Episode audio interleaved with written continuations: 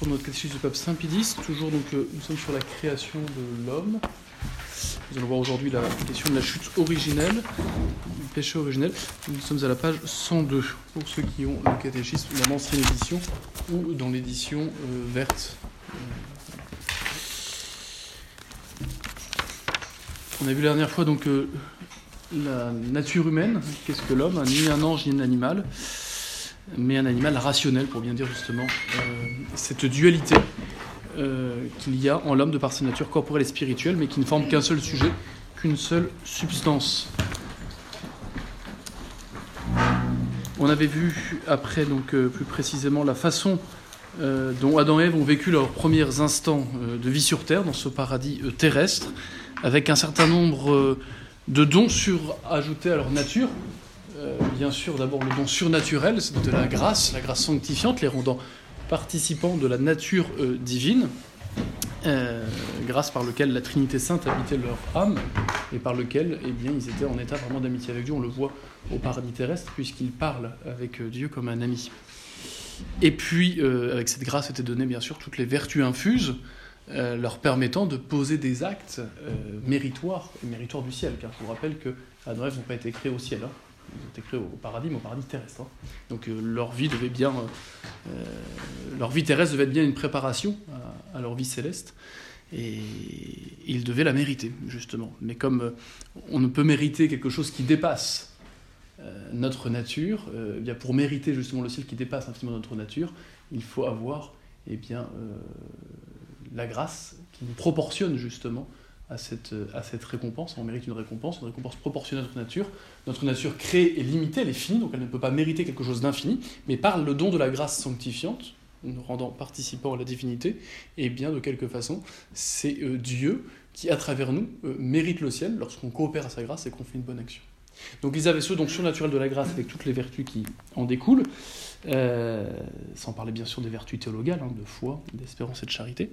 Et puis ils avaient des dons qui étaient euh, préternaturels, pour dire que c'est dons qui se surajoutent à leur nature, que nous on n'a plus aujourd'hui, mais qui ne sont pas de l'ordre surnaturel, c'est-à-dire qu'ils ne sont pas de l'ordre de la grâce, de la vie intime de Dieu, qui ne regardent pas la Trinité, qui ne regardent pas euh, les moyens de la contempler. Et c'est ça que veut dire préternaturel, euh, au-dessus de la nature, mais pas surnaturel. Il reste dans le domaine du créé, donc il y en avait quatre, hein. je vais y revenir, l'immortalité, l'immutabilité ou l'immunité, l'intégrité et puis la science. Voilà euh, sur quoi on s'était arrêté la dernière fois. Nous allons voir maintenant la, cassure hein, qui s'est produite pour expliquer l'état de l'homme aujourd'hui lorsqu'il arrive en ce monde, euh, en parlant du péché originel avec tout ce que cela implique. Euh, mais avant, il me faut dire un mot euh, sur euh, le rapport qu'il doit, enfin, sur ce qu'on doit tenir comme catholique par rapport à la question de l'évolution.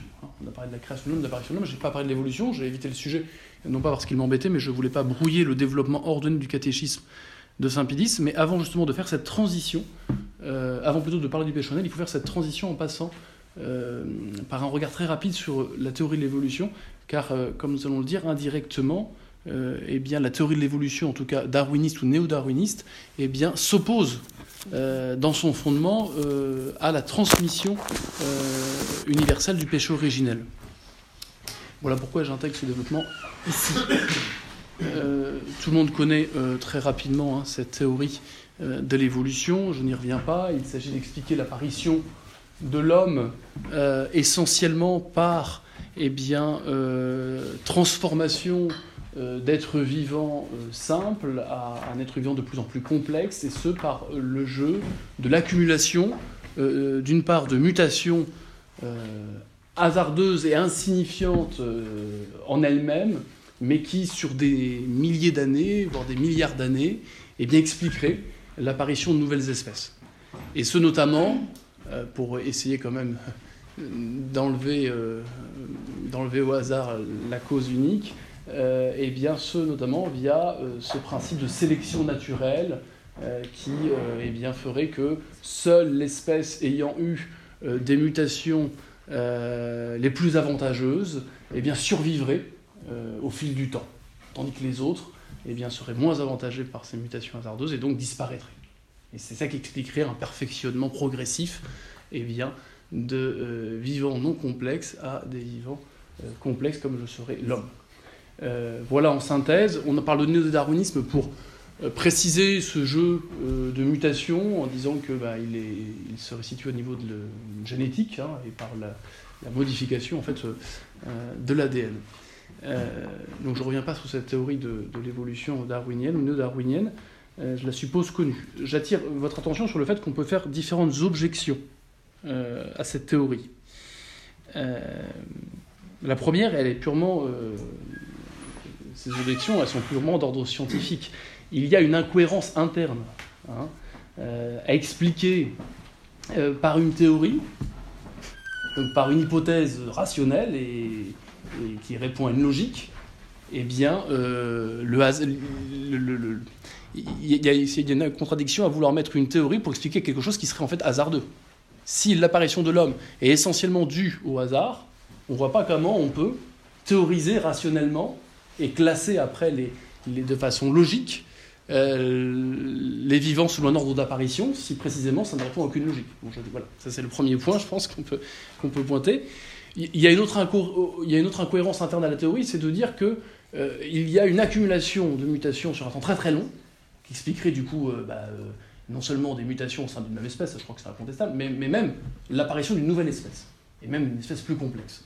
Et il y a une contradiction interne à dire cela parce que soit la mutation, elle est vraiment infime, et on ne voit pas en quoi eh bien, il y aurait un réel avantage, et donc on ne voit pas en quoi, comment le, soi-disant principe de sélection naturelle pourrait s'appliquer, car si ces mutations sont infimes, bah, elles ne procurent pas d'avantage certain pour l'espèce, donc elle n'a pas plus de chances euh, en soi de survivre plutôt qu'une autre. Euh, d'autre part, bah, n'oublions pas que la mutation, comme toute mutation, hein, qui veut dire changement, un moutaré, ça présuppose un sujet existant. Donc ça ne peut jamais expliquer l'origine ultime du premier être. Vous voyez, donc là, il faut, faire au moins trois objections internes à l'explication euh, que euh, les soi-disant scientifiques donnent eux-mêmes à cette théorie héritée de Darwin. Et surtout, l'évolution continuerait, non? Alors, l'évolution en plus continuerait, mais comme on nous dit que c'est sur des milliards d'années, on explique le fait qu'on n'est pas encore vu. Ah après l'homme d'autres espèces parce qu'il n'y a pas assez de temps. voilà. Mais effectivement, on pourrait rajouter cela.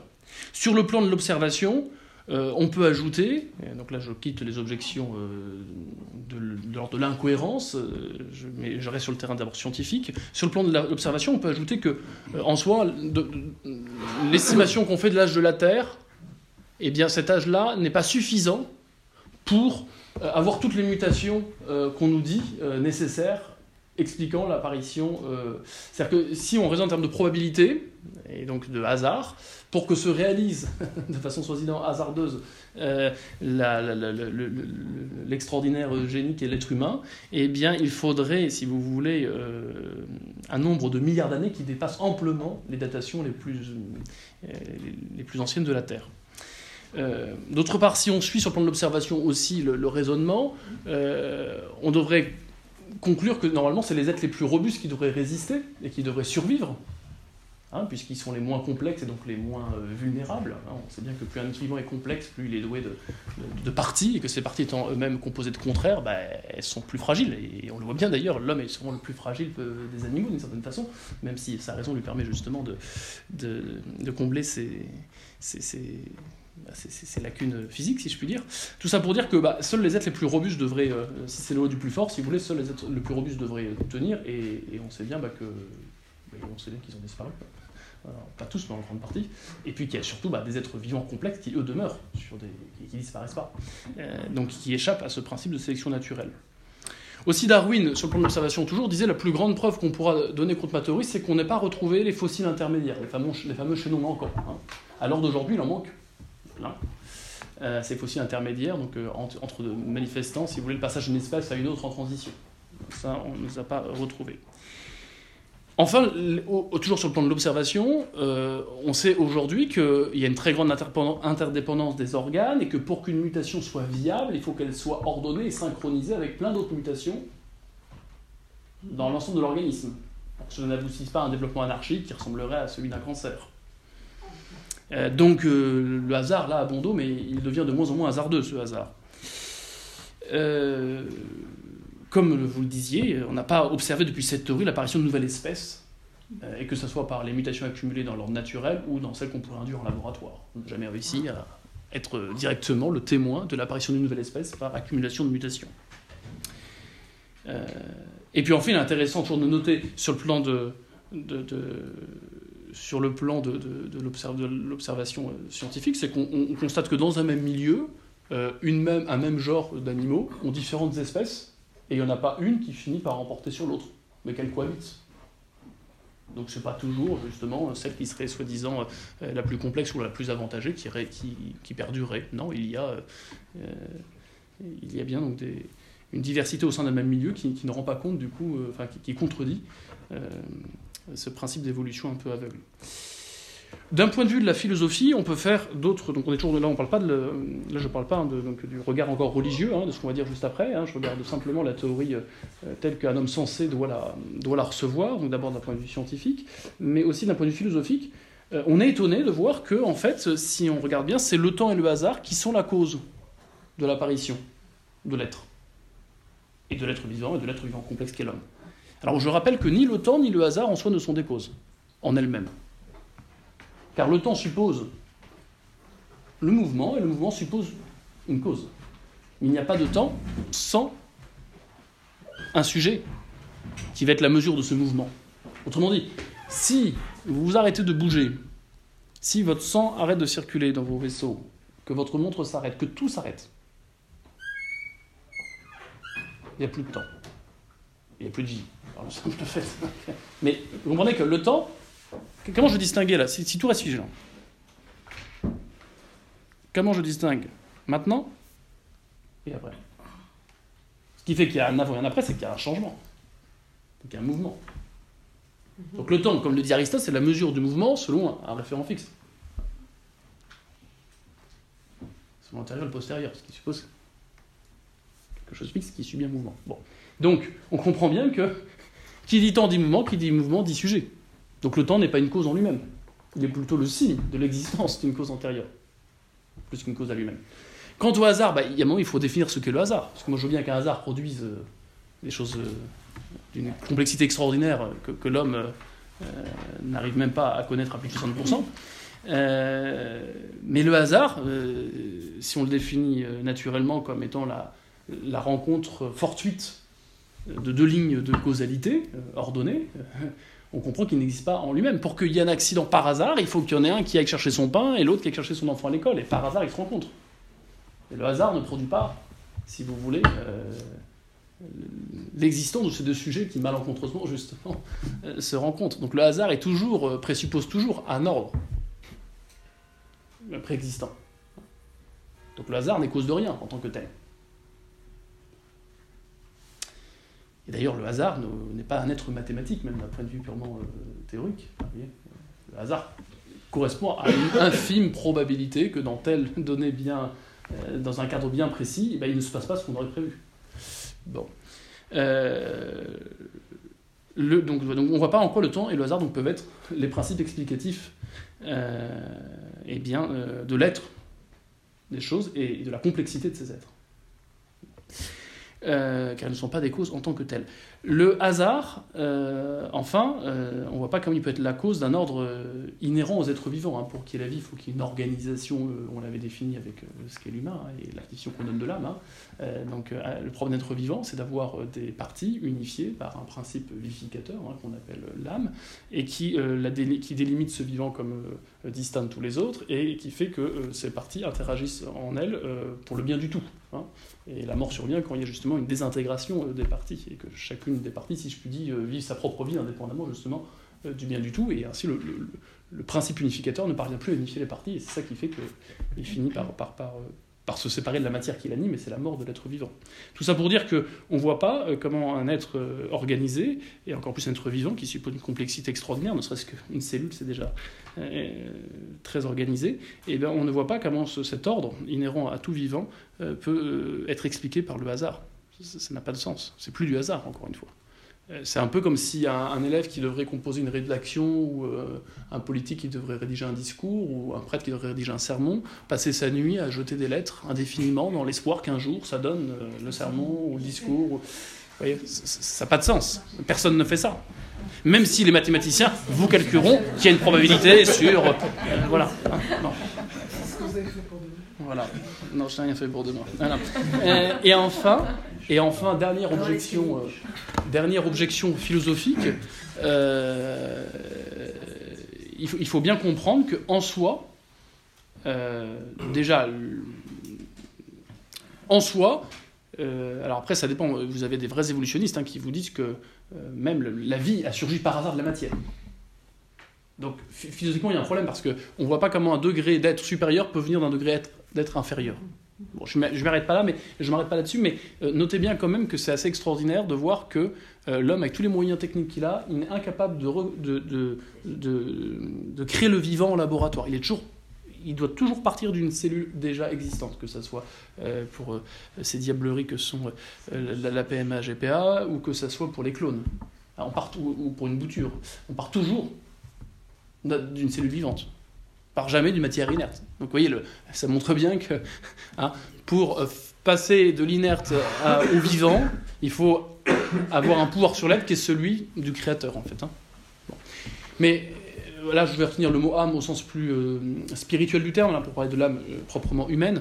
il y a encore une plus grande contradiction à expliquer justement l'origine de, de l'humanité, donc de, la présence de facultés proprement spirituelles que sont l'intelligence et la volonté euh, par euh, l'évolution d'une matière vivante.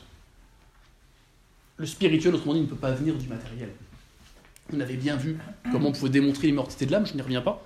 Et souvenez-vous, hein, la capacité propre que l'homme a d'abstraire, c'est de séparer d'une image la nature d'une chose, faisant qu'il connaît les réels à travers une idée. Hein, souvenez-vous, les animaux peuvent avoir euh, des, idées de des, non pas des idées mais des images de girafe comme un humain. En revanche, il ne peut pas l'animal saisir ce qu'est une girafe, la nature de la girafe, la girafité si je puis dire. Alors que l'être humain, lui, il peut tout à fait saisir cette idée. Preuve en est, c'est qu'une girafe qu'il ne connaît absolument pas, d'une espèce tout à fait différente, ou déguisée et amputée pour le carnaval, il va comme la reconnaître. Ce que ne reconnaîtra pas Médor, le chien, parce que ça ne correspondra pas à l'image. Donc cette capacité de saisie de l'universel dans le particulier, d'abstraction, duquel résulte la capacité de jugement, ceci est, ceci n'est pas, ou de raisonnement, enchaînement logique de jugement, ça c'est propre à celui qui a une faculté proprement détachée de la matière pour pouvoir justement faire ces, abstractions. Et donc ça implique bien que si cette s'il a des actes qui impliquent d'être, euh, des actes qui séparent la matière de ce qui n'est pas matériel, ça implique que la faculté elle-même transcende la matière, donc n'est pas matérielle. Donc euh, l'intelligence ne peut pas venir d'une lente évolution d'un cerveau aussi complexe soit-il. C'est encore plus clair pour la, pour, pour la question de l'amour et de la liberté. Hein. Euh, tant qu'il y aura encore une fois des tribunaux dans les pays civilisés, on reconnaîtra que l'homme ne peut pas justifier son agir uniquement euh, par euh, ses hormones ou ses messages électriques. Hein? on reconnaît qu'il y a une souveraineté de l'humain sur son vécu, sur ses mécanismes neurobiochimiques, qui le rend responsable jusqu'à preuve du contraire. Et le jour où il n'y aura plus de tribunaux humains, mais des tribunaux pour les animaux, là, il faudra effectivement euh, eh bien, euh, prendre la place des animaux dans les eaux et laisser les, animaux nous gouverner. Bon. Euh, donc voilà ce qu'on peut dire, si vous voulez, d'un point de vue raisonnable, rationnel, comme objection, vous voyez, comme qui sont quand même nombreuses, je vous en ai fait simplement la synthèse, tant d'un point de vue scientifique que d'un point de vue philosophique. Maintenant, euh, voyons ce qu'on peut dire d'un point de vue théologique. C'est ça qui nous intéresse. Euh, d'un point de vue théologique, mais si je vous ai dit ça avant, c'est parce que euh, ce que je vais vous dire là justement se rajoute déjà à tout ça. et c'est important, nous qui sommes chrétiens et qui avons la conviction que ce que nous dit Dieu à travers la révélation ne peut jamais contredire ce que Dieu nous dit à travers une raison correctement éclairée, c'est important d'être bien convaincu que euh, par simple amour de la vérité, on ne peut pas accepter sans, aucune, euh, sans aucun amendement et sans aucune condition cette théorie qu'on nous présente aujourd'hui encore, en tout cas en France, comme un dogme, parce qu'on n'a rien d'autre à proposer. Et surtout parce que ça justifie une société sans morale, mais c'est une autre question. Euh, donc c'est parce que tout ce qui est vrai est nôtre, et parce qu'on ne peut pas être catholique sans accepter toute la vérité, qu'elle soit d'ordre naturel ou que je, je, voulais rappeler d'abord ces critiques purement euh, rationnelles de la théorie de l'évolution. Euh, maintenant, d'un point de vue théologique, au regard de la révélation, qu'est-ce qu'on peut dire sur cette théorie? On peut dire que cette théorie, en tant que contraire à la raison pour ce qui est de l'explication de l'apparition de l'âme par la matière, elle est tout à fait contraire à la révélation, qui manifeste bien que Dieu eh bien, crée l'homme à son image, et précisément il intervient pour le rendre à son image avec ce don euh, de l'âme, hein, cette capacité de connaissance et d'amour. Euh, pour le reste, qu'est-ce qu'on peut en dire? Est-ce que ça contredirait forcément, nécessairement, l'idée de la création euh, de l'homme telle qu'elle est dans la Genèse et correctement comprise par l'Église? Non, pas forcément. on peut tout à fait être catholique et admettre la possibilité d'une évolution matérielle aboutissant à un corps suffisamment complexe pour que Dieu puisse lui donner une âme humaine et faire les derniers ajustements à ce corps évolué, euh, l'harmonisant avec l'âme qui lui donne. Je ne sais pas si j'exprime bien, euh, mais il faut tenir, si vous voulez, que Dieu intervienne non seulement pour donner l'âme, et ça on le comprend déjà rationnellement parce que le spirituel ne peut pas donner du matériel, et Aristote, déjà quatre siècles avant euh, Jésus, dit que l'âme humaine vient du dehors, pour dire qu'elle ne peut pas venir des parents. Donc la Bible dit expressément c'est Dieu, hein, et avec notamment faisons l'homme à notre image, hein, que pour cette créature matérielle que cela est dit. Hein. Bon. Euh, mais en plus de cela, il faut tenir aussi que Dieu a dû intervenir sur le corps, parce qu'il euh, y a une tellement profonde unité entre l'âme humaine et le corps qui l'anime, parce que l'âme en est sa forme substantielle, euh, pour éviter d'avoir un monstre, si vous voulez, et une intelligence, une volonté dans un corps d'animal, ce qui serait monstrueux, il a fallu que le corps de l'animal en question, si ce corps vient d'un animal, il était adapté ultimement par celui qui a donné l'âme. Bon, mais que ce corps ait été fait directement par Dieu, ou au contraire, fut le fruit d'une lente évolution avant l'ultime adaptation donnée par Dieu qui donne l'âme, là, c'est pas tranché par l'Église. Et donc on peut tenir que Dieu s'est servi effectivement non seulement d'une matière préexistante comme semble l'insinuer clairement la Genèse lorsqu'il parle de glaise euh, pour dire la formation euh, du corps d'Adam, euh, ou lorsqu'il parle de la côte d'Adam pour dire la formation du corps d'Ève. Il y a bien d'ailleurs l'insinuation positive que Dieu s'est servi de quelque chose qui préexistait. Et on peut même accepter l'idée que cette matière préexistante puisse être une matière vivante. Et donc que Dieu exerce. Voilà, donc, tout à fait. On, on, que ça ce n'est pas exclu. Voilà. Euh, on peut être catholique en admettant cette possibilité. Je rappelle que la Bible, et spécialement la Genèse, n'a pas vocation à nous dire scientifiquement comment est apparu le monde et comment Dieu s'y est pris pour faire ce qu'il a fait. On dit que tout ce qu'il y a dans la Bible est sotériologique, tout ce qui est donné est en vue de notre salut. Il n'est pas utile à l'homme pour faire son salut de savoir comment Dieu s'y est pris d'une part. Et d'autre part, si la Bible ne, dit aucune erreur, il faut, pour la comprendre correctement et ne pas faire mentir Dieu, discerner les genres littéraires. Et évidemment que le genre littéraire de la jeunesse, contrairement à celui des évangiles, c'est pas un genre historique, au sens euh, scientifique. Autant les évangiles correspondent tout à fait au genre historique, euh, scientifiquement parlant, autant la Genèse appartient non pas au genre du mythe, mais au genre de l'allégorie. Et donc à travers des images euh, de l'époque, eh bien, il y a clairement une volonté d'enseigner eh la vérité concernant notre salut. Et donc, la Bible ne ment pas du tout, mais il y a juste qu'il il faut avoir l'intelligence de discerner le genre utilisé pour ne pas faire de contresens. Car celui qui pense que la Bible est un livre scientifique, eh bien, il va bien avoir du mal, sans passer pour un, abruti, d'expliquer pourquoi on nous dit que le soleil est créé au quatrième jour, s'il entend un jour 24 heures jour et nuit. Bon, bah, il n'y a pas de jour, il n'y a pas de nuit tant qu'il n'y a pas de soleil. Donc on ne voit pas comment euh, on peut parler d'une création du soleil au troisième ou quatrième jour. Ça n'a pas de sens. Donc soit on dit que la Bible est bien et, euh, mensongère et que c'est pas Dieu qui l'inspire, soit on dit que celui qui lit est tout à fait incompétent, euh, soit par bêtise acharnée, soit par mauvaise foi consommée. Car il est manifeste que le genre littéraire de la Genèse et du Pentateuque n'est pas un genre euh, scientifique au sens, au sens moderne et qu'il utilise clairement des images. On n'a jamais vu un serpent parler. On n'a jamais vu un arbre de la connaissance. Je n'ai jamais vu. C'est pas, pas euh, celui qui dit ce soir le soleil s'est couché. Euh, celui qui dit ça, il n'est pas, responsable du supposé mensonge que le scientifique croit percevoir dans ce qui est dit. C'est le scientifique qui a un problème d'adaptation à son milieu et qui ne sait pas discerner le langage utilisé, qui en l'occurrence là est une image populaire pour désigner eh bien, euh, le fait que l'obscurité eh a remplacé le jour. Donc, soyons en ce sens-là ni créationnistes ni évolutionnistes, c'est-à-dire qu'on peut tout à fait être catholique et accepter l'idée que Dieu se soit servi d'une matière préexistante, y compris d'un animal, pour eh bien, euh, faire apparaître l'homme en lui donnant une âme et en adaptant ce corps d'animal à l'âme qu'il lui donne. Ça, on peut tout à fait l'admettre, l'Église ne le tranche pas. En revanche, en revanche, ce qu'il faut tenir absolument et que la science ne peut pas par elle-même, apparemment en tout cas pour l'instant, euh, démontrer, il faut tenir que le, il n'y a eu que, y a à la source de tous les, de tous les êtres humains un seul couple originel, hein, ce qu'on appelle le monogénisme.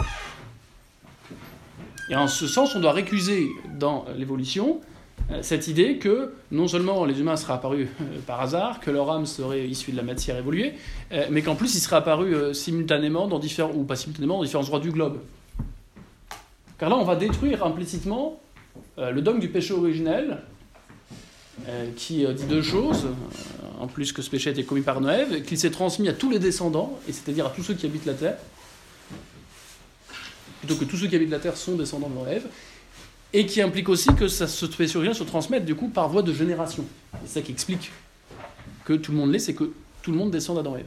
Ça, le scientifique de bonne foi, alors euh, n'ai pas creusé parce qu'il y a un confrère qui m'a dit que si euh, euh, il y avait quand même des pistes allant dans ce sens sur la recherche de l'apparition des chromosomes XY où on arrivait à, déterminer assez précisément qu'il y aurait eu plutôt qu'un seul couple originel, enfin en tout cas des mutations euh, là pour le coup tout à fait synchronisé, euh, homme-femme, pour euh, qui expliquerait donc l'apparition de l'espèce humaine en un seul endroit. Bon, je ne suis pas assez qualifié scientifique pour dire si. Mais ce qui est sûr, c'est que je ne crois pas qu'aujourd'hui scientifiquement on peut prouver qu'il y a à la source de tous les êtres humains qui existent sur cette Terre un premier couple. Donc le scientifique honnête, il ne peut pas dire que c'est pas possible, il doit même dire que c'est possible, mais il ne peut pas non plus le démontrer par ses propres principes. Et le scientifique euh, honnête et de surcroît catholique, lui sait par la foi que euh, la possibilité qui n'exclut pas par la science, eh bien, elle est bien réalisée, à savoir qu'effectivement, euh, tous les, humains sur Terre descendent d'un seul, unique et premier couple. C'est ce qu'on appelle le monogénisme, qui n'est pas directement défini de foi. Hein la création du premier homme, entendu comme je l'expliquais par Dieu, là, elle est deux fois. En revanche, le fait qu'on descende tous d'un premier couple humain, ça, ce n'est pas euh, directement deux fois, c'est, ça l'est indirectement, dans la mesure où c'est ce qui est présupposé immédiatement au dogme selon lequel euh, tous les humains ont euh, cette tâche originelle dont nous allons maintenant parler. Je reprends donc le catéchisme à la page 102. Quel fut le péché d'Adam?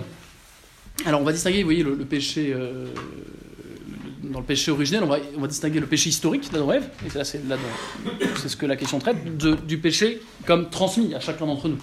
Hein D'accord?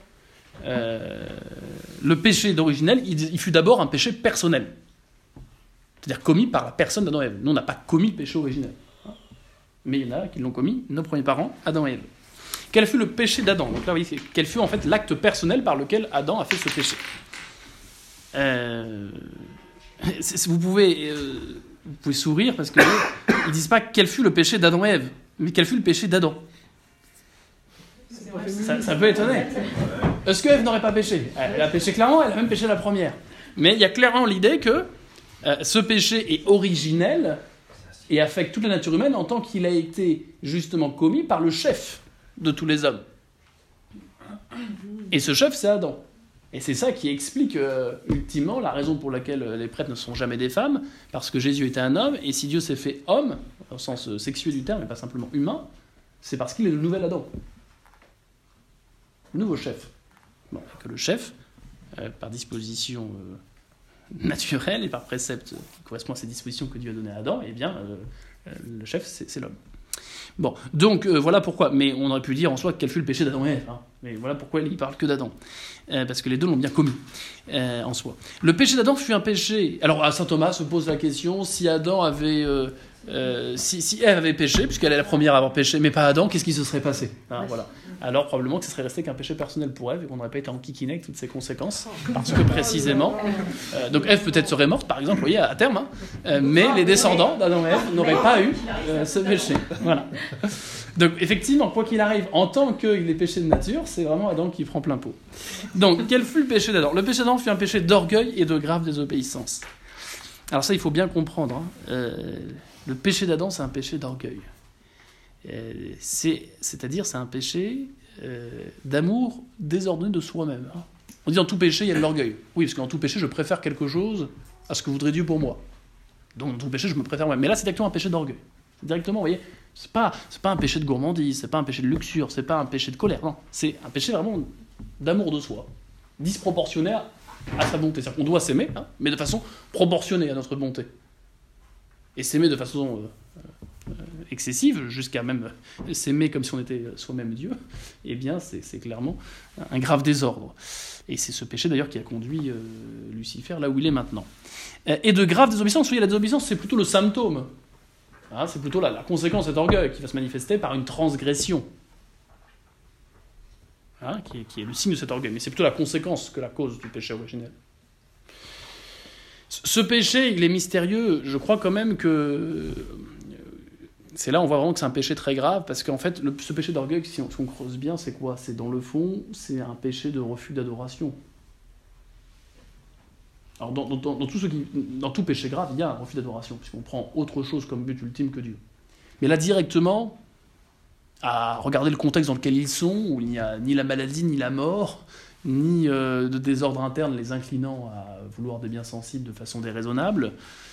Euh, qu'est-ce qui a pu Qu'est-ce qui a pu faire pécher? Bah, Vous allez me dire le tentateur, qui contrairement pour les anges n'existait pas, là pour l'homme existe, hein, euh, Lucifer à travers ce, serpent. Mais qu'est-ce qu'il dit justement le serpent?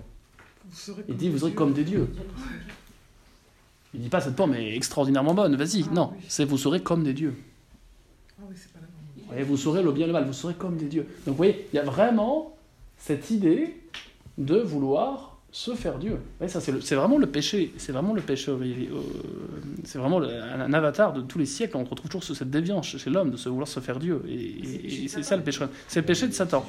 C'est le péché de Satan. Alors là où il y a quelque chose de juste, c'est pour ça qu'il est commun. À, vous avez raison de le dire. Il est commun à la nature angélique parce que et à la nature humaine parce que euh, en soi vouloir être comme Dieu, c'est, je, vais, être choquant en le disant, mais vous allez comprendre. En soi vouloir être comme Dieu, c'est lié à notre nature de créature.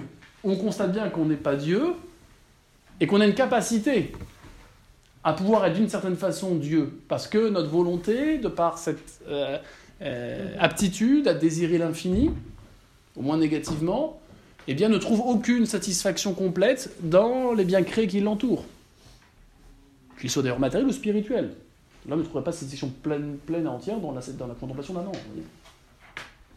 Donc, en ce sens, dans les créatures spirituelles, il y a un désir qui est lié à la nature d'être, d'être Dieu ou plutôt d'être comme Dieu. La question, c'est pas de savoir est-ce que c'est bien ou pas bien d'être être comme Dieu, c'est bien de vouloir être comme Dieu. Mais à la façon dont Dieu veut que je sois comme lui.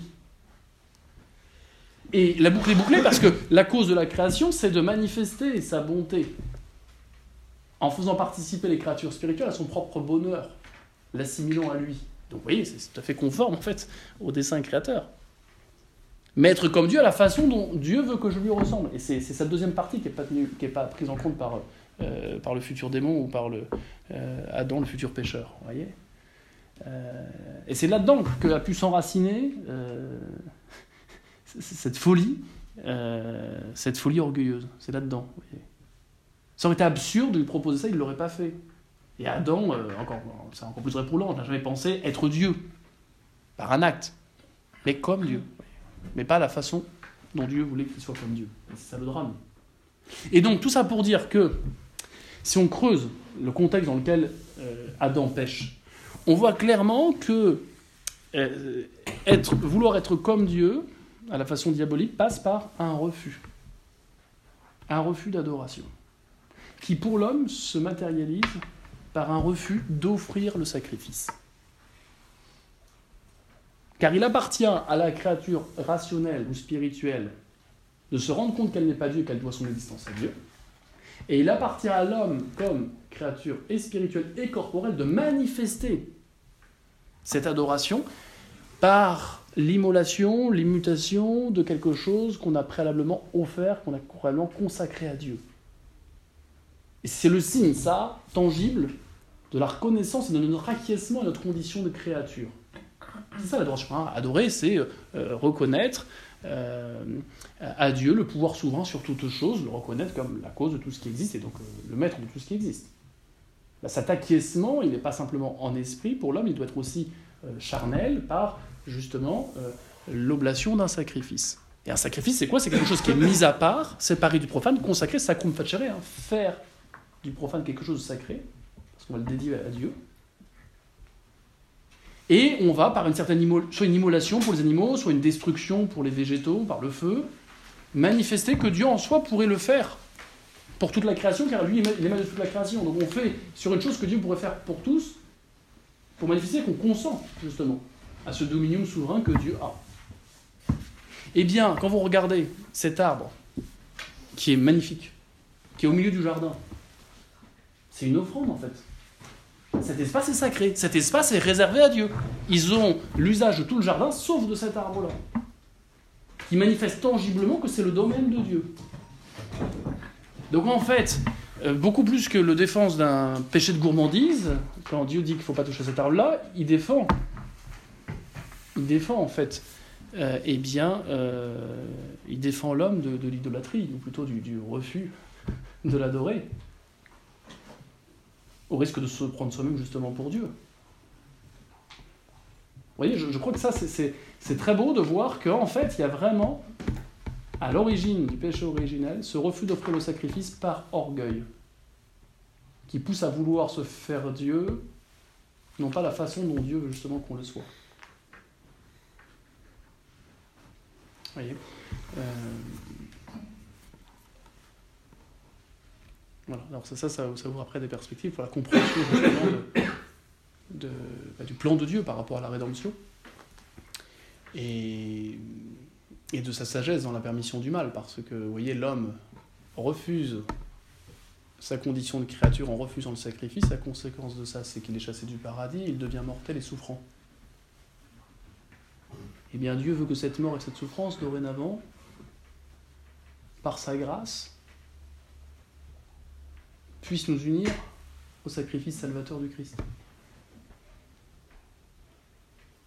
Vous voyez Donc Dieu se sert de la conséquence d'un refus de sacrifice pour offrir le sacrifice le plus beau qui soit pour l'homme, à savoir le sacrifice de sa propre personne en acceptant la mort, qui est vraiment l'expression de notre acquiescement à notre condition de créature. Et certains refusent la mort, et aujourd'hui on refuse la mort parce qu'on refuse le sacrifice, au sens religieux du terme, cette dépendance reconnue et consentie de l'homme par rapport à une créature. Vous voyez, le, le- péché des droits de l'homme, c'est le péché originel, hein, c'est tout à fait ça. La proclamation qu'on est souverain. C'est diabolique, hein, vous voyez Connaître le bien et le mal, c'est euh, décider le bien et le mal. Vous serez la cause de votre propre ordre moral. C'est tout à fait ce qu'on a sous l'influence de la maçonnerie en France depuis la Révolution. C'est exactement ça, on est en plein dedans. Et l'ordre, le nouvel ordre mondial qui est en train de- de- d'émerger de, plus en plus clairement, il se base là-dessus. hein.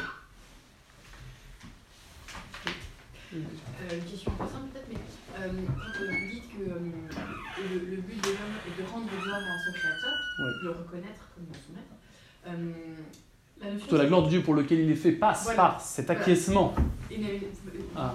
vous expliquez que c'est euh, de un sacrifice. hein, par, euh, Et on l'exprime, conformément à notre nature humaine, donc euh, spirituelle mais aussi charnelle, euh, corporelle, par le sacrifice extérieur, qui représente notre sacrifice intérieur. Et, et- et comment expliquer le sacrifice? Alors je veux bien parler avec le, le Christ sur la croix, mais pourquoi un sacrifice? Parce que par exemple, c'est bête, mais je pense à une chose, quand on est parent et qu'on fait baptiser nos enfants, on reconnaît que Dieu est, est- est notre créateur et que c'est lui. Oui, mais attendez, pourquoi forcément la notion de sacrifice. Alors, de- Enfin, Oui, alors deux choses. Il faut, faut purifier la notion de sacrifice de tous les, les images qu'on met derrière, euh, qui sont plus ou moins, euh, euh, euh, plus ou moins fondées. Euh, D'une part. D'autre part, je ne suis pas en train de dire que le seul acte par lequel on reconnaît clairement la dépendance vies de Dieu soit le sacrifice. Mais euh, la vertu nous faisant rendre à Dieu ce qui lui est dû, c'est la vertu de religion, fille de la vertu de justice. Et dans les actes de religion, regardez toutes les religions païennes, les religions ancestrales, l'acte ultime, cultuel, qui est à la fois, donc, voyez, interne mais extérieurement euh, manifesté, et aussi individuel, mais aussi social et organisé, euh, public, eh bien, vous regarderez, ça culmine dans le sacrifice. parce que ça coûte. Parce que ça correspond à la nature de l'homme, euh, qui est une double nature, une nature, une nature spirituelle et puis une nature corporelle. Euh, c'est comme le fait de, de- de- de prier à genoux. Est-ce que c'est indispensable d'être à genoux pour prier? En soi, non. Mais il convient que l'homme manifeste par son corps l'attitude de son cœur, si je puis dire, de son âme. Et ça va même l'aider parce que l'un et, l'autre sont tellement liés que dans toutes les religions, le corps va jouer un rôle dans le culte qu'on à Dieu. Donc oui, c'est profondément conforme à notre nature humaine d'exprimer notre adoration de façon sensible par un sacrifice. Je ne dis pas que c'est la seule façon. Et la preuve en est, c'est que euh, les anges devaient manifester leur adoration, mais pas par un sacrifice. Un sacrifice intérieur, peut-être. Absolument. Mais pas un sacrifice qui n'a pas de corps. Mais nous, c'est toute notre nature qui vient de Dieu, c'est toute notre nature qui doit revenir à Dieu. Dès le départ, elle le doit par mode de sacrifice, si on comprend ne pas toucher cet arbre, comme je l'ai dit. Et la réconciliation après cette chute c'est opérée comme ça, et il nous appartient bah, de nous agréger à ce sacrifice corps et âme, à ce sacrifice du Christ. Notamment par l'acceptation de la mort et de la souffrance, qui touche directement le corps mais indirectement l'âme. Euh, ce qui fait que la mort n'est pas facile, contrairement à celle des animaux, c'est que nous, on peut l'anticiper. Et c'est la raison pour laquelle on peut en faire un acte religieux.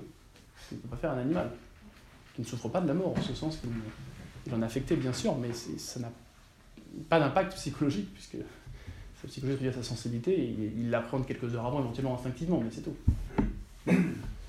Mais voilà, je, m'attends pas plus parce que parce que c'est pas plus sujet que ça, mais, je crois qu'il y a quand même de, belles choses et c'est aussi, vous voyez, il y, a, toute une euh, critique que j'avais fait entre autres hein, de la réforme liturgique l'année dernière, euh, notamment par rapport à la question de l'offertoire, qui justement l'offertoire du rite de la messe tient compte de ce devoir que l'homme a de rendre un sacrifice à Dieu.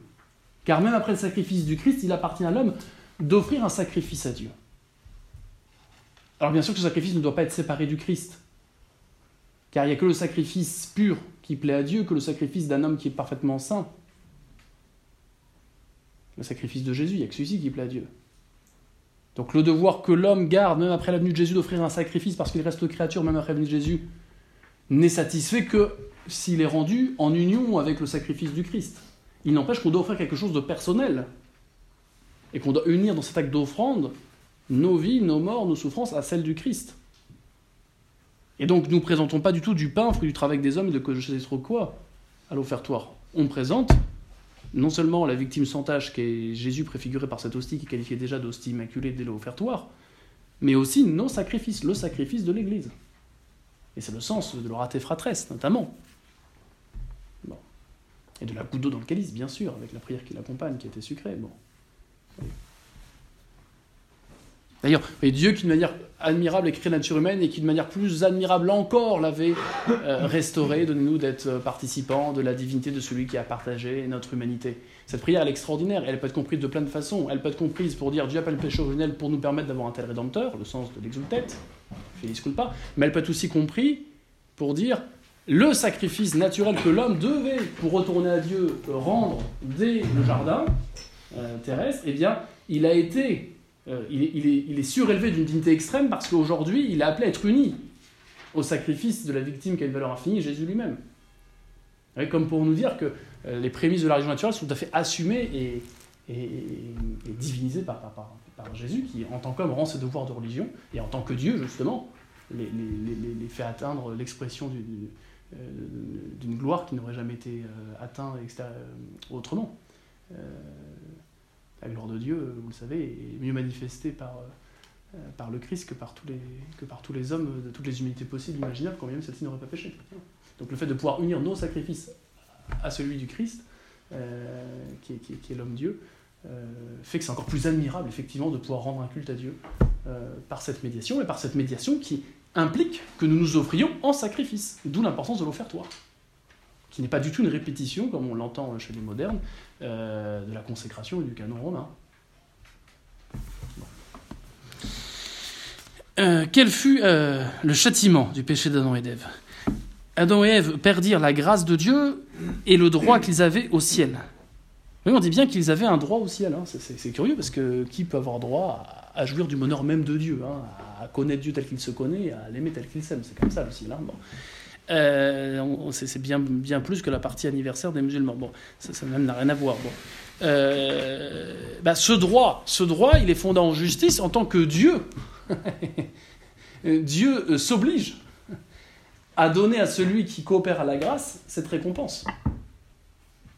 Oui, il y a une très belle formule dans la préface des saints dans, du rite traditionnel où on dit qu'à travers la gloire qu'il accorde aux bienheureux, Dieu couronne ses propres dons pour dire la primauté de la grâce sur euh, la liberté humaine. quand bien même elle est supposée pour qu'elle soit fructueuse. hein. Et puis j'ai des Et donc Dieu, euh, voilà, euh, s'oblige lui-même à donner le ciel à, à travers ceux qui acceptent cette grâce. Bah, c'était le bénéfice du contrat initial, c'est quelque part. C'est... Il avait créé Adam et Ève à oui, son mais- image pour qu'il oui, dire, c'était- Oui, attention, oui, attention, attention, attention. Attention, je, je crois que je l'avais dit, mais je le redis, ça tombe bien que vous disiez ça. Il n'y a aucun contrat avec Dieu. Il n'y a pas de contrat. Parce que la création, c'est une œuvre purement gratuite, Dieu n'a pas besoin de nous. Et d'autre part, Dieu aurait pu nous créer sans aucune injustice contre Lubac et consorts, sans pour autant nous appeler à la vie surnaturelle. Et le but de l'homme aurait quand même résidé en son bonheur en Dieu qui serait passé par une adoration naturelle. La religion, souvenez-vous, ce que j'avais dit sur le bien commun, la religion appartient à la vertu de justice. La vertu de justice, elle est naturelle, elle n'est pas liée à l'ordre de la grâce, rendre à chacun ce qui lui est dû. Sans parler de la Trinité, sans parler de Jésus, sans parler de l'Église, je constate que je ne me suis pas fait par moi-même, je dois tout à celui qui est la cause de mon être. Et c'est ça l'adoration. Donc vous voyez ce que je veux dire? Euh, Il n'y a pas de contrat d'une part, et le fait qu'on soit fait pour adorer n'implique pas que Dieu ait l'obligation de nous donner la grâce. Dieu s'oblige à nous donner la grâce dans la mesure où il veut que nous, soyons, que nous puissions être heureux de son bonheur. Et pour être heureux de son bonheur, il faut être divinisé. Car son bonheur est son être même. Oui. Mais Dieu ayant créé Adam et Ève au début Oui. parfait et à son image, Ah, parfait, attention, une perfection comme créée. oui, une Ouais, perfection ouais. humaine, Ouais, mais. À son image, oui, mais attention, à son image, on dit à son image, à sa ressemblance. Et l'image, c'est plus pour dire, on avait dit la raison et la volonté, plutôt que la grâce, qui est plutôt de l'ordre de la ressemblance, qui nous divinise, vous voyez. Et Dieu aurait pu vraiment nous créer sans nous donner la grâce. hein. Il n'y aurait pas eu d'injustice. Oui, mais à ce moment-là, ça aurait- ça pas été. Et on aurait quand même été pour la gloire de Dieu. Et complet. Enfin, je veux dire, pour moi, Non, non, non, parce que là, vous faites, un- non, là, vous faites de la grâce un dû à la nature humaine. non. Vous- si je comprends bien, vous dites si Dieu nous donne une nature qui est faite pour euh, être heureux en Dieu et l'adorer, il est un peu obligé de nous donner la grâce qui va avec. Et moi je vous dis, non, la grâce c'est quelque chose qui se surajoute à notre nature et qui nous permet d'être rendus participants du bonheur même de Dieu. Oui, alors, Et Dieu aurait pu nous créer sans injustice sans nous appeler à ce bonheur-là. Et c'est tout ce qui fonde d'ailleurs euh, l'opinion qui est plus qu'une opinion euh, concernant les limbes. Oui, mais dans ce cas-là, il n'aurait pas créé, il n'aurait pas créé l'homme aussi complet qu'il l'a fait. C'est ça que je veux dire. Et qu'est-ce que vous appelez complet? Pour moi, l'homme sans la grâce, c'est pas l'homme. Mais maintenant, maintenant, justement, là il faut revenir à la cour précédente, mais je ne vais pas le refaire. L'homme c'est Il n'était pas. un... Non, mais, non, mais l'homme, c'est quoi C'est un animal rationnel, donc c'est un composé de corps et d'âme unis substantiellement l'un à l'autre. C'est pas du tout euh, un être qui participe à la nature divine par euh, un don surajouté. La preuve, c'est que euh, notre divinisation par la grâce nous est commune avec les anges. Et les anges sont bien anges, ils ne sont pas. hein. Donc attention, hein, non, non, non, c'est vraiment surnaturel la grâce, hein, donc c'est au-dessus, ça transcende notre nature. Là, vous avez raison quand même, il ne faut pas forcer la dichotomie, c'est que le fondement à ce qu'on est la grâce, c'est notre nature humaine en tant qu'elle est spirituelle. Oui, c'est- oui, Et de la même façon que de donner des jumelles à un arbre, ça n'a pas de sens, de la même façon de donner la grâce à un être qui n'aurait pas effectivement de raison euh, ou de volonté, ça n'aurait pas de sens. Ce serait une absurdité. Mais c'est pas pour autant que vous donnez des yeux, vous oblige à, vous donner, à, à ce que le même vous donne des jumelles. Ah, c'est exactement la même chose lorsque Dieu nous donne la nature humaine, ça l'obligeait pas, même en sagesse, à faire plus. Et ça, il faut vraiment le tenir, cette gratuité de son nature. Et ça, ça a été remis en cause, et ça a des conséquences terribles encore aujourd'hui, hein, depuis Lubac et consorts, qui ont été, je vous le rappelle, condamnés sous Pie XII et réhabilités par les pontificats d'après, mais c'est une autre question. Mais ça pose de gros gros problèmes. On continue parce que le temps passe très vite. Euh, quel fut, quel fut le, châtiment donc, d'Adam et Ève, du péché d'Adam Ève? Donc Adam et Ève perdre la grâce de Dieu, et le droit qu'ils avaient aussi, un droit consécutif au don hein, de la grâce. C'est pas un droit absolu. Hein. un droit relatif et qui présuppose ce don de la grâce. Ils furent chassés du paradis terrestre. Donc vous voyez, le fait d'être chassé du paradis terrestre, en fait, c'est que l'expression là aussi sensible, mais réelle, hein, du fait qu'ils aient chassé Dieu de leur âme. Ça, c'est assez beau, vous voyez. Le paradis de Dieu, en nous, c'est l'âme. Hein, c'est notre âme qui est le jardin de Dieu, si je puis dire. Ils chassent Dieu de leur jardin intérieur, de leur âme, en chassant la grâce, en préférant comme but autre chose que Dieu. Un péché grave. Eh la conséquence immédiate, qui est logique, c'est euh, d'une part d'aller se planquer parce qu'ils ont peur, mais surtout après bah, de prendre acte de ce qu'ils ont fait en quittant le paradis terrestre. Vous voyez, le, châtiment d'être euh, mis euh, au dehors de ce, sanctuaire naturel où la vie était vraiment extraordinairement facile, eh bien, ce n'est pas qu'un châtiment arbitraire, une punition, tu as fait ça, tu fais ça. Non, c'est c'est en fait, Dieu bah, prend acte de ce refus de l'amitié, caractérisé par cet espace euh, extraordinairement bien fait pour l'homme que Dieu lui avait donné, et dans lequel on pouvait converser avec Dieu, parce que c'était justement euh, bien, euh, euh, cet état de grâce qui, qui était manifesté ainsi. c'est un endroit matériel. quand Ah oui, le paradis terrestre, c'est un droit matériel. Parce que vous parlez de- d'état de. On- on le cite en Mésopotamie. avec Dieu, mais c'était pas juste. Ah non, non, non, non, le paradis terrestre, attention, le paradis terrestre n'est pas l'état d'amitié avec Dieu. Le paradis terrestre est un lieu physiquement, euh, euh, comment dire, cernable de notre univers tel qu'il est. On le situe, je crois, plutôt en Mésopotamie, avec Oui. les, deux, les, Ouais. les quatre fleuves là qui passent. Mhm.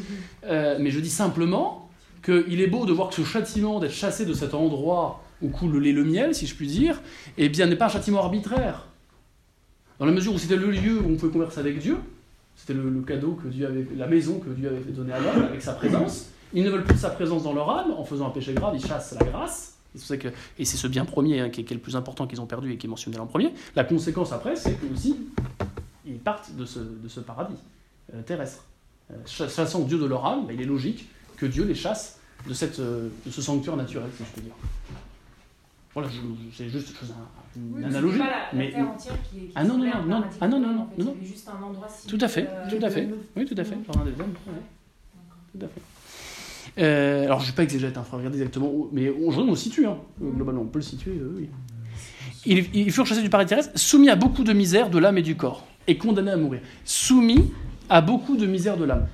La misère principale de l'âme, c'est d'une part l'obscurcissement de l'intelligence, qui en plus de plus avoir la science infusée, obscurcit, c'est-à-dire qu'elle a quand même du mal à euh, avoir d'établir la certitude rapide des vérités le concernant, mais qui sont au-delà du matériel. Euh, Autrement dit, la démonstration de l'existence de Dieu, euh, rigoureuse, hein, j'entends, ou euh, la démonstration rigoureuse, j'entends là aussi, de l'immortalité de l'âme, qui sont quand même des vérités qu'il est humain, si on veut vivre humainement, qui, sont des vérités qui sont incontournables, et pourtant, les établir avec une certitude absolue, que, que- celle de l'évidence suite à une démonstration, eh bien, c'est laborieux. C'est laborieux parce que euh, on patine et puis on a souvent aussi une réfluence de la sensibilité sur l'intelligence qui fait que cette intelligence elle a tendance à être aveuglée et que spontanément on a tendance à euh, penser euh, comme on vit plutôt à vivre comme on pense. Bon. Donc misère de l'âme, ignorance. Misère de l'âme qui accepte, qui, qui, qui- comment dire, qui euh, affecte la volonté, concupiscence. Et là, au sens, euh, au sens négatif du terme, hein, pas au sens du concupiscible, mais au sens de concupiscence, c'est-à-dire au sens d'une inclination spontanée, d'aimer de façon excessive, désordonnée, les biens sensibles. Donc euh, ça, c'est quelque chose quand même qui, euh, effectivement, c'est une grande misère. C'est une grande misère.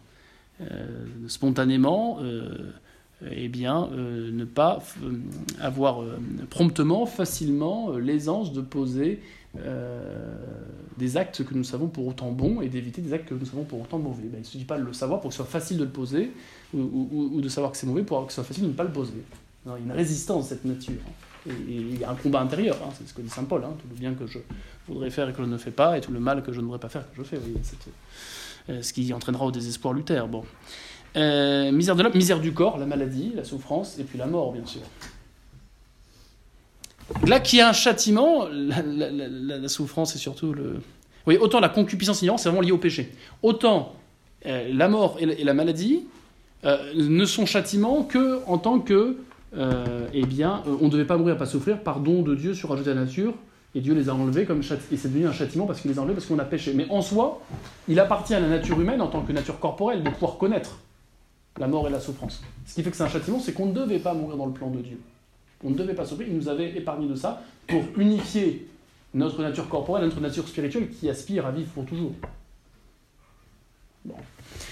Et puis, euh, condamné à mourir, bah, ça c'est quand même, l'épreuve ultime, hein, mais, qui- qui répond tout à fait en fait à cette soif de l'homme de vouloir être Dieu de façon désordonnée. Bah, là, il a une autre façon euh, de devenir Dieu selon le plan de Dieu, s'il accepte cette mort en union avec celle qui nous sauve. Mais il le sait. Ah, ça, c'est une autre question. Euh, Je crois qu'on avait déjà parlé. Parce que Dieu savait le péché originel et ses suites. C'est ça que vous dites Selon le plan de Dieu. Mais... Oui, Dieu, Dieu le savait, mais il faut distinguer dans le plan de Dieu les choses que de toute éternité il permet et les choses que de toute éternité il veut. Et parmi les événements euh, eh bien, qui se produisent dans l'histoire humaine. Il y a des événements qui se produisent ainsi parce que Dieu les veut, et, et ce que Dieu veut, ben, ça se passe. Et puis il y a des événements que Dieu ne veut absolument pas, euh, mais qu'il permet, et, qu'il connaît parce qu'il est hors du temps, mais c'est pas pour autant qu'il les veut. Et il tient compte de cette connaissance euh, du mal qu'il permet pour justement euh, un plus grand bien, euh, ici, et bien notre salut. Bon, mais on on va pas. C'est un sujet très vaste, et j'en avais déjà parlé, je crois, au tout début, sur la question de la science de Dieu et la question de la permission du mal et la question de la, puissance de Dieu. Donc, donc voilà ce châtiment. Donc ce châtiment, il est terrible, mais notez bien que le châtiment, le pire, hein, c'est le fait qu'on ait perdu la grâce de Dieu. Et c'est ça qui va nous être donné. Le reste, c'est pinette à côté. Parce que la grâce de Dieu, c'est ce qui nous divinise, c'est ce qui nous rend, euh, bah, ce qui nous rend Dieu, tout simplement. Et ce qui est au fondement de cette amitié avec Dieu. Parce que pour qu'il y ait une amitié, je vous rappelle qu'il faut non seulement la liberté, la réciprocité, mais il faut qu'il y ait un bien commun. On n'est pas amis avec des animaux ou avec des végétaux. On est amis avec d'autres humains. Il ne suffit pas d'être humain pour être ami avec tous les humains, on est bien d'accord. Mais c'est une condition. Eh bien, vous voyez, le fait qu'on ait la grâce qui nous divinise, bah, c'est ça qui va fonder l'amitié avec Dieu. Bon. Et donc c'est pour ça que la, perte de cette grâce et la perte de l'amitié qui, en résulte, et du coup la perte de la récompense du ciel, c'est- le plus grave. Le reste, c'est très secondaire. Parce que le reste nous avait été donné justement pour ça. Si Adam et Ève n'avaient pas péché, aurait-il. Mais donc vous voyez, ça c'est très important, on, on le redira, mais ce péché originel c'est très important, on va le redire encore après, mais vous voyez, le mal ne vient pas de Dieu. Ça on peut le démontrer philosophiquement, mais après on peut avoir bien du mal à dire pourquoi il y a le mal, puisque je le constate. Et ça vient pas de Dieu, mais alors ça vient d'où? Alors il y a dans beaucoup de civilisations hein, cette intuition qu'il y a une, il y a une, je vais être vulgaire donc je vais pas employer ce mot, mais il y a une, il y a eu un bins quoi, hein, euh, qui fait que, que la nature humaine est quand même bien abîmée. Et ça, il n'y a pas besoin d'être chrétien pour voir qu'il y a quand même un problème entre l'idée qu'on a que si Dieu est Dieu, il est forcément bon et qu'il ne fait jamais le mal, et qu'en même temps la nature humaine dès le départ, elle est quand même bien abîmée, et que contrairement à ce que disait l'autre, c'est pas l'homme qui est bon, la société qui est corrompt, à en croire les caprices d'un gamin de deux ans. hein. Dès le départ, il y a quand même un, un- un problème dans cette nature. Et donc on comprend très bien, vous voyez, que rationnellement, il y a une pierre d'attente à accepter, au moins dans ses effets, euh, le mystère du péché originel. Pour concilier euh, l'existence que je fais du mal dans le monde, tant physique que moral, et la certitude que j'ai que euh, Dieu est Dieu et qu'étant Dieu, il ne peut pas être mauvais. Bon, je passe. Si Adam et Ève n'avaient pas péché, aurait-il été exempt de la mort? Si Adam et Ève n'avaient pas péché et qu'ils fussent restés fidèles à Dieu, après un séjour heureux et tranquille sur cette terre, donc vous voyez, c'est euh, oui, c'est les vacances quoi. Alors, sans mourir, ils auraient été transportés par Dieu dans le ciel pour y jouir d'une vie éternelle glorieuse. Donc, ne confondez pas paradis terrestre, paradis céleste, c'est deux vérités qui n'ont pas grand-chose à voir en termes de bonheur. Beaucoup mieux le ciel. C'est la vision. Euh, mais notez quand même qu'ils ne devaient pas mourir. hein. Donc vous voyez, on aurait été tous assomptionnés un peu, hein, comme la Sainte Vierge. Ça Euh, Et encore, je ne veux pas trancher la question de la Sainte Vierge parce que euh, l'Assomption se prononce sur le fait que le corps de Marie n'a pas connu la décomposition et qu'elle est montée en son corps, son âme au ciel, mais elle ne tranche pas directement la, la question de la mort de Marie. hein. C'est- une autre question. Mais, mais on aurait dû, ce qui est sûr, ce qui est sûr, c'est qu'on aurait- on, on aurait dû plutôt euh, être tous ascensionnés, voilà, euh, montrés comme Jésus euh, au ciel. Alors, vous pourriez me demander, mais ça, ça aurait été quoi? À partir de quand On aurait pu estimer qu'on avait fait notre temps? Voilà. Ça, euh, probablement, une fois que les enfants ont été éduqués, et si on regarde les bienfaits qu'on souhaite euh, au nouveau mari mission nuptiale, bah, euh, jusqu'à temps qu'on ait vu la quatrième ou cinquième génération. Hein, donc, vous voyez, ça, ça donne une idée du temps. Bon, je crois qu'il serait, il serait, il serait, comment dire, pas très utile et peut-être même un peu malsain de savoir comment ça serait passé, parce que Dieu nous l'a pas dit, ça, peut être une salut, et on risque de tomber dans la fiction, comme tout à l'heure. Mais, mais ce qui est sûr, c'est que ça aurait pas été la mort, et donc ça aurait été vraiment un voyage sympa. Vous voyez, ça aurait été. euh, euh, Il n'y a pas du tout d'appréhension et de. Bon. Euh, ces- dons étaient- étaient- étaient- étaient-ils dus à l'homme hein Donc, euh, euh, euh, ces jours heureux et tranquilles sur terre, sans mourir, ils ont été transportés oui, par Dieu ciel pour y jouir une vie éternelle glorieuse. Vous voyez, il y a vraiment le passage à la vie éternelle, la vie terrestre à la vie éternelle. La vie éternelle, elle est commencée bien sûr par la grâce, hein, qui nous fait déjà euh, euh, vivre de la vie même de Dieu, mais, le bonheur résultant de cette vie, eh bien, qui est proportionné à cette amitié, eh bien, il n'existe qu'au ciel, où la foi cède la place à la vision. La foi l'espérance cèdent la place à la vision, voyez. Et là, on contemple le bien-aimé face à face, c'est pas simplement en énigme, comme dit saint Paul. Et de cette connaissance extraordinaire résulte un bonheur qui est absolument pas comparable à ce qu'on pense sur Terre, même au tas de grâce, et même dans le paradis terrestre. Vous voyez? Euh, vie éternelle et glorieuse. Alors glorieuse, c'est bien pour dire que là, euh, il y a une pleine adéquation entre le dessein créateur et puis la perfection de l'être qui est arrivé au terme de sa vie, quoi. Euh, qui correspond pleinement à, à ce dessein divin et qui se traduit par une, lumière dans son corps, hein, une transparence dans son corps, une agilité, une subtilité, celle qu'on aura nous à la fin des temps. Euh, ces dons étaient-ils dus à l'homme? Ces dons étaient dus à l'homme, donc ces dons, hein, euh, ceux qu'on a perdus et qu'on était énumérés, hein, ces dons n'étaient dus à l'homme en aucune façon, mais ils étaient absolument gratuits et surnaturels. Il y a la grâce, le ciel, c'était absolument gratuit.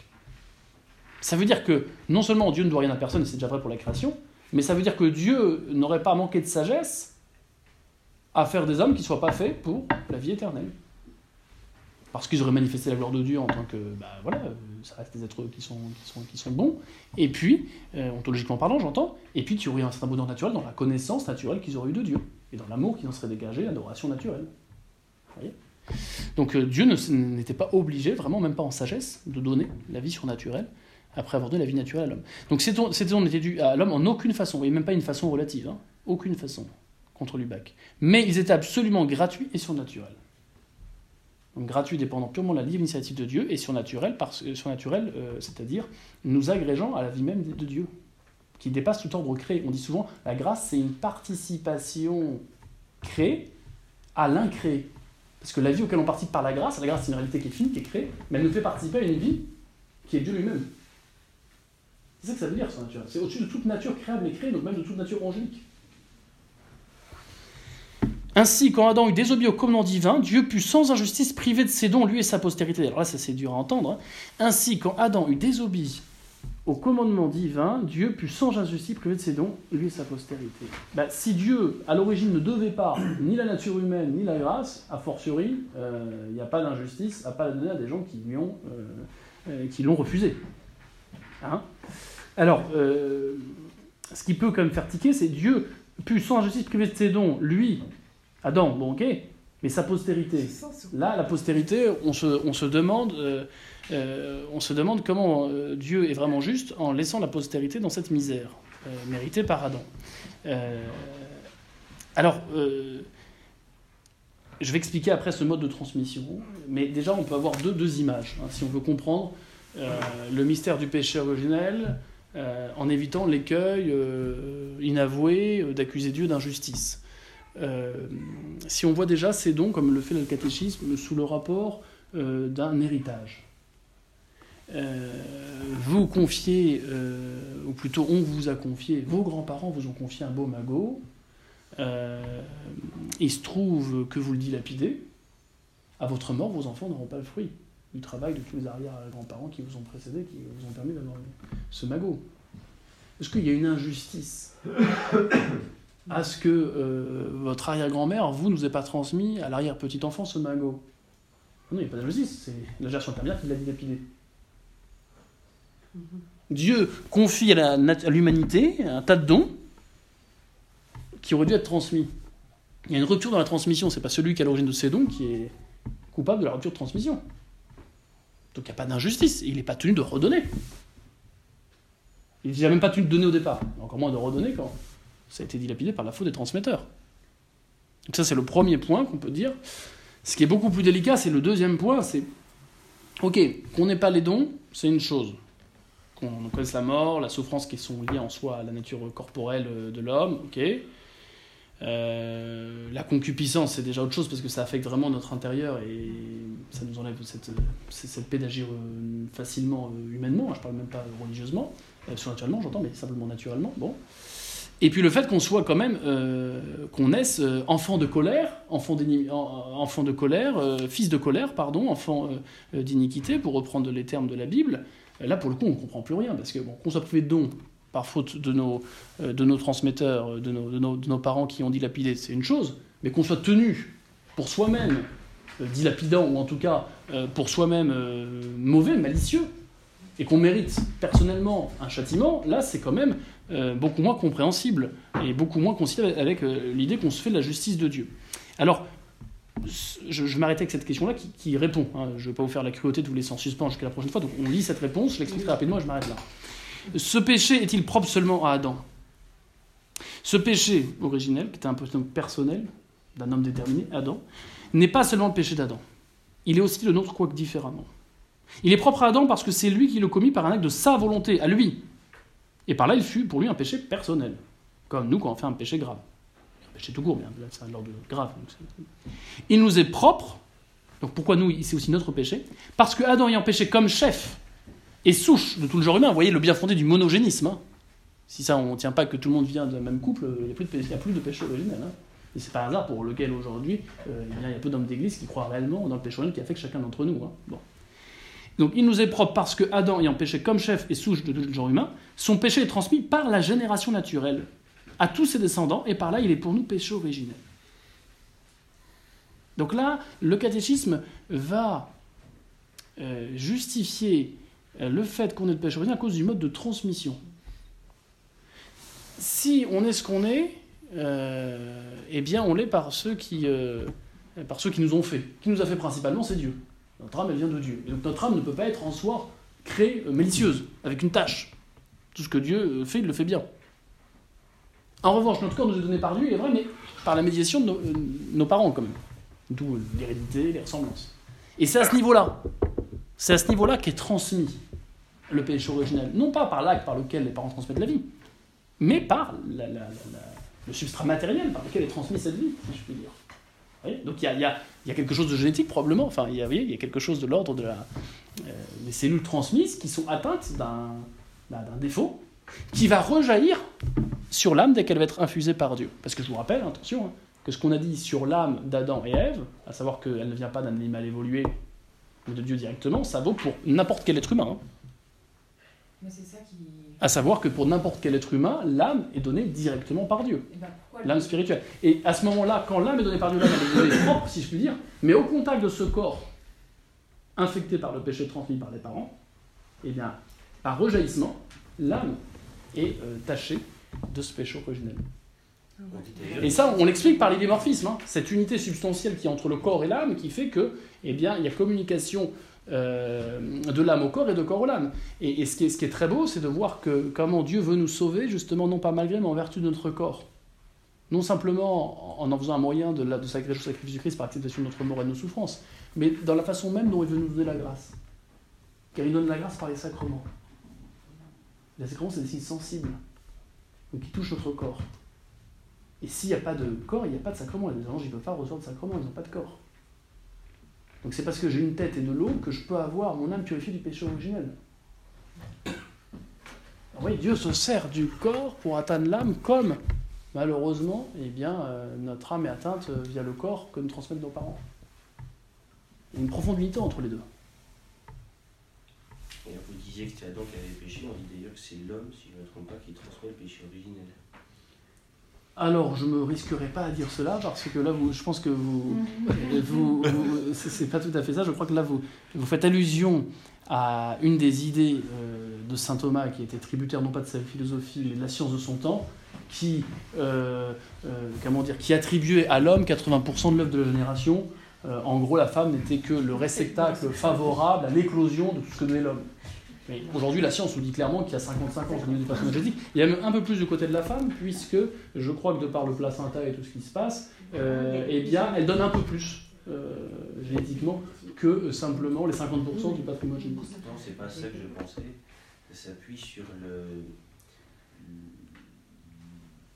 le, le mode, comment dire, le, le mode de gestation de Jésus, Ah oui, non, non, mais oui. qui juste Alors, on va pas essayer de comprendre le péché originel à l'aune de l'incarnation, parce que Jésus aurait pu ne pas venir, et permet comme le péché originel. faisait que c'est pour ça que Jésus n'avait pas de père. euh, Alors non, non, ça c'est pas la justification que... C'est que- Ouais, non, non. Non, d'accord. Saint Joseph n'était pas le père naturel. Saint Joseph n'était pas le père naturel de Jésus.